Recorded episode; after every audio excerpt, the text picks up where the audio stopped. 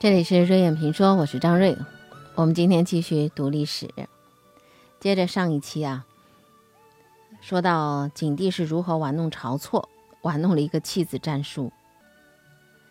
晁错他被提升为御史大夫，他上了一封弹劾诸侯罪过，趁机去削夺他们的土地的一个奏章，上了一个奏。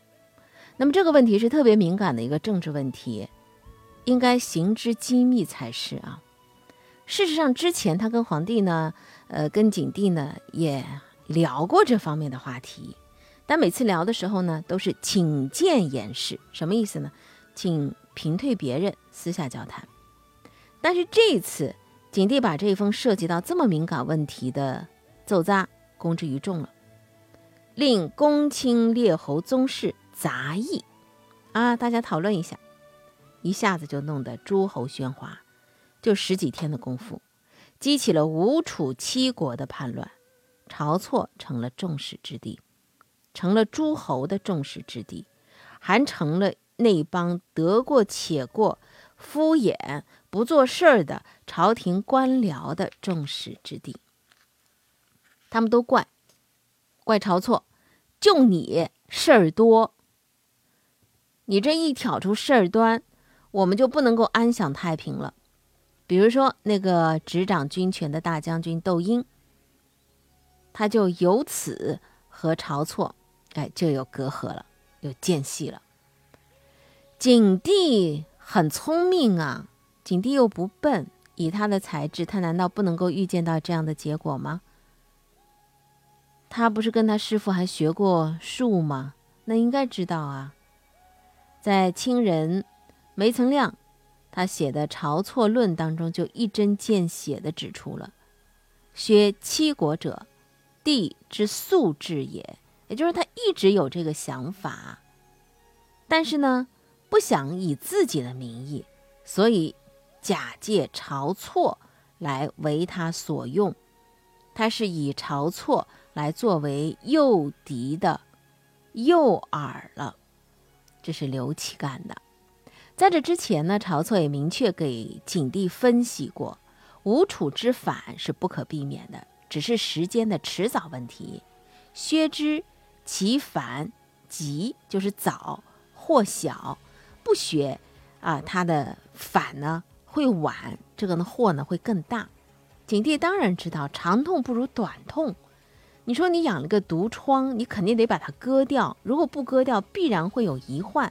倒不如早日捅破了这个疮，来求得根治。所以呢，他就以晁错这个奏扎作为契机，抛出晁错，击出吴楚，一劳永逸，来彻底解决这个从汉朝立国以来四代高帝、惠帝、吕后、文帝都没能够解决的政治肿瘤。熬了，十多天之后啊，有七国都反了，口号打的是什么呢？诛晁错，清君侧，双方都把晁错来当幌子，哎，真是令人感慨。读历史读到后来啊，就叹息声会特别多、特别长。景帝就跟晁错商量如何退兵，晁错认为把数百万大军交给大臣这是不可信的，而且很危险，不如景帝带兵出战，我呢留守京师。正商议没定呢，晁错结怨的窦婴推荐了跟晁错夙愿很深的袁盎来见景帝了。袁盎就对景帝说：“我有一个退敌的好主意，但是呢，我只能对皇帝您一个人说，不仅要平退左右，大臣也不能够在场。”晁错呢，心里还有点愤恨啊，但是也只能快步离开。等只剩下袁盎和景帝两个人的时候，这个袁呢就对景帝说了：“为今之计，独有斩错，发使设吴楚七国，复其故地，则兵可勿血刃而举罢。”具备中人以下智商的人都会看得出这是个什么样的主意。他说什么呢？就现在这个办法，只有把晁错给杀了，然后呢，派个使节啊，就是告诉吴楚七国说，我们我赦免你们这个反的，呃这件事儿啊，让你们回到自己的领地上去。这样你看，兵不血刃就把这个事儿给解决了，仗都不用打。为什么说他这是一个，嗯，中下以下智商的人都可以看出是个什么想法呢？首先，吴王刘濞。他为这次叛乱是准备了三十多年。三十多年前，他的太子在京城和当时是文帝太子的刘启下棋，轻狂不驯。也就是他儿子跟刘启一起在下棋的时候，他儿子有点轻狂，结果被刘启抄起棋盘砸烂脑壳死了。从此记下仇恨了。埋下了反叛的夙愿，景帝刘琦那是杀他儿子的仇人呐。用刘弼自己的话来讲：“寡人节衣食之用，积金钱，修兵革，聚古石，夜以继日，三十余年矣。”他怎么可能是为了一个晁错而来的？三十多年前，晁错在哪儿啊？那如果说晁错是激怒了他们的话，那也只是使他们提早造反而已，这点晁错不早就知道了吗？也跟景帝说到过这事儿吗？难道景帝不知道吗？当然知道了。而对这个袁盎也应该是了然于心的，因为早在袁盎去做吴王相的时候，袁盎的侄子袁仲就对他说过：“吴王啊，骄横日久。”国家多奸人，你去之后啊，自权之策是什么呢？就是每日饮酒，不要管事儿，时时劝劝吴王不要反叛就是了。你瞧，吴王反叛之心，路人皆知啊。他的侄子就跟他说：“你到那儿就喝酒，别去管其他的闲事儿就好了。”现在吴王打出诛晁错的幌子，袁盎此时去找景帝说这番话。就是在借机公报私仇，欺人欺天欺良心。当然，任何事情都是有因果啊。他最后也没得好死，后来被刺客刺杀，也不得善终，也算是报应吧。第二，即便吴楚反叛是要杀晁错，泄一时之愤，但是既然已经联系了这个。兵马有百万了，已经形成东西对峙之势了。你这个时候杀了晁错，难道就可以使高速运转的战争机器一下停止吗？吴楚七国难道听到哦晁错死了，我就偃旗息鼓，束手等到你的处分？当袁盎和这个宗正奉景帝之命通报吴王晁错已死，刘弼笑着说。我已经成为东方的皇帝了，还要向谁行礼呀？这是第二、第三。就算袁盎和景帝弄昏了自己的脑壳了，啊，就是昏头了，混蛋到相信晁错一死，吴楚叛乱是兵不血刃就了了。那么下一步怎么走？以后中央的威权在哪里？景帝将不帝。帝国将不国，当初刘邦天下不归于一，不歇手，难道仅仅就四代吗？就重蹈东周覆辙吗？卑鄙是卑鄙者的通行证啊！这两个卑鄙的家伙都有各自卑鄙的念头，在密室里头策划着卑鄙的阴谋，以他们两个人的奸诈。互相都能够把对方看得特别的透彻敞亮，冠冕堂皇的帽子之下，袁盎不过是借机报仇，景帝不过是抛出过河卒子。当景帝把晁错的这个奏扎公之于众的时候，就等于把这个小卒子拱过河了。只是景帝刚才还在和晁错共商国事，肝胆相照，荣辱与共，一转眼。落井下石，未免太伤自己面子了，不是？所以当袁盎提出杀了晁错的时候，景帝呢沉默了好久，然后说：“故城何如？吾不爱一人谢天下。什么意思呢？哎，看来只能这么办了。我不能因了晁错一个人而对不起天下呀。所以，我们当看到这一段的时候啊，再看到，哎呀，之前的，你你会有什么样的感觉吗？你就觉得这个皇帝默然很久，并不是在考虑是不是要出卖晁错。其实呢，袁盎的主张打动了他，他心里有一种隐秘的冲动，和这个主张是不谋而合的。他沉默良久，是在找找出卖晁错的道德理由，为天下而杀一人，多么虚伪啊！这是中国政治史上最典型的虚伪的范例，这种虚伪。自欺是道德向不道德挂出了一个投降的帆，就这么一个为天下的借口，真是糊弄谁呢？为了糊弄天下人的道德良知，也为了弥合自己内心当中的道德创伤，他指着晁错血淋淋的尸身，慷慨激昂地对天下人说：“看，为了你们，我。”这么做了。还有一个情况值得我们关注，就是当吴楚七国叛乱的时候，帝国境内的诸侯国一共有多少？十七个，也就是说，还有十个王国是没有参与叛乱的。他们未来的动向很是可疑，也令人担忧。更令人不安的是什么呢？他们对于晁错的态度和叛乱七国是一致的，诸侯多怨晁错。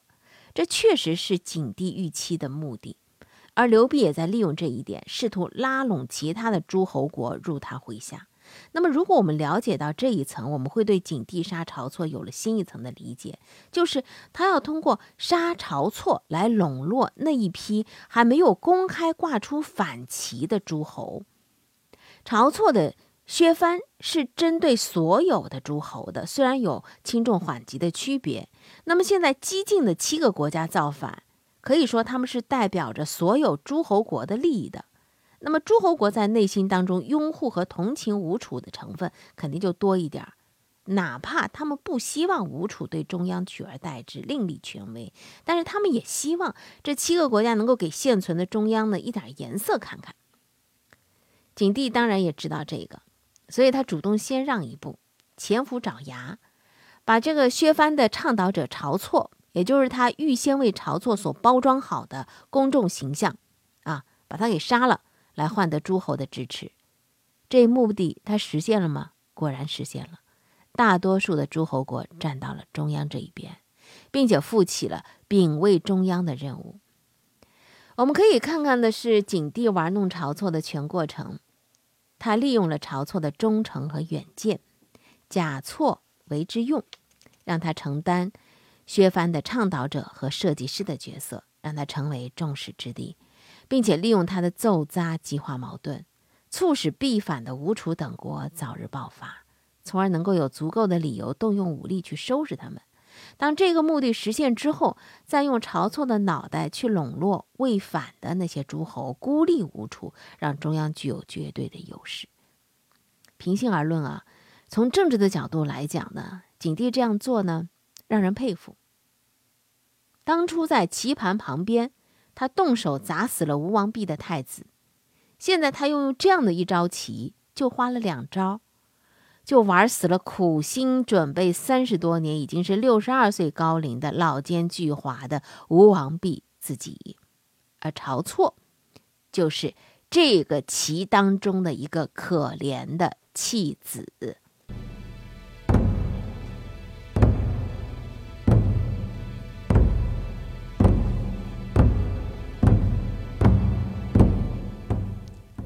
再回过头说，这个袁盎献计十多天之后啊，一切暗中操作都已经到位了。有三个小人走上前台了。丞相青窄中尉嘉、廷尉张欧上书弹劾晁错，他们说错当腰斩，父母妻子同产无少长皆弃世。什么意思？人真的很残忍。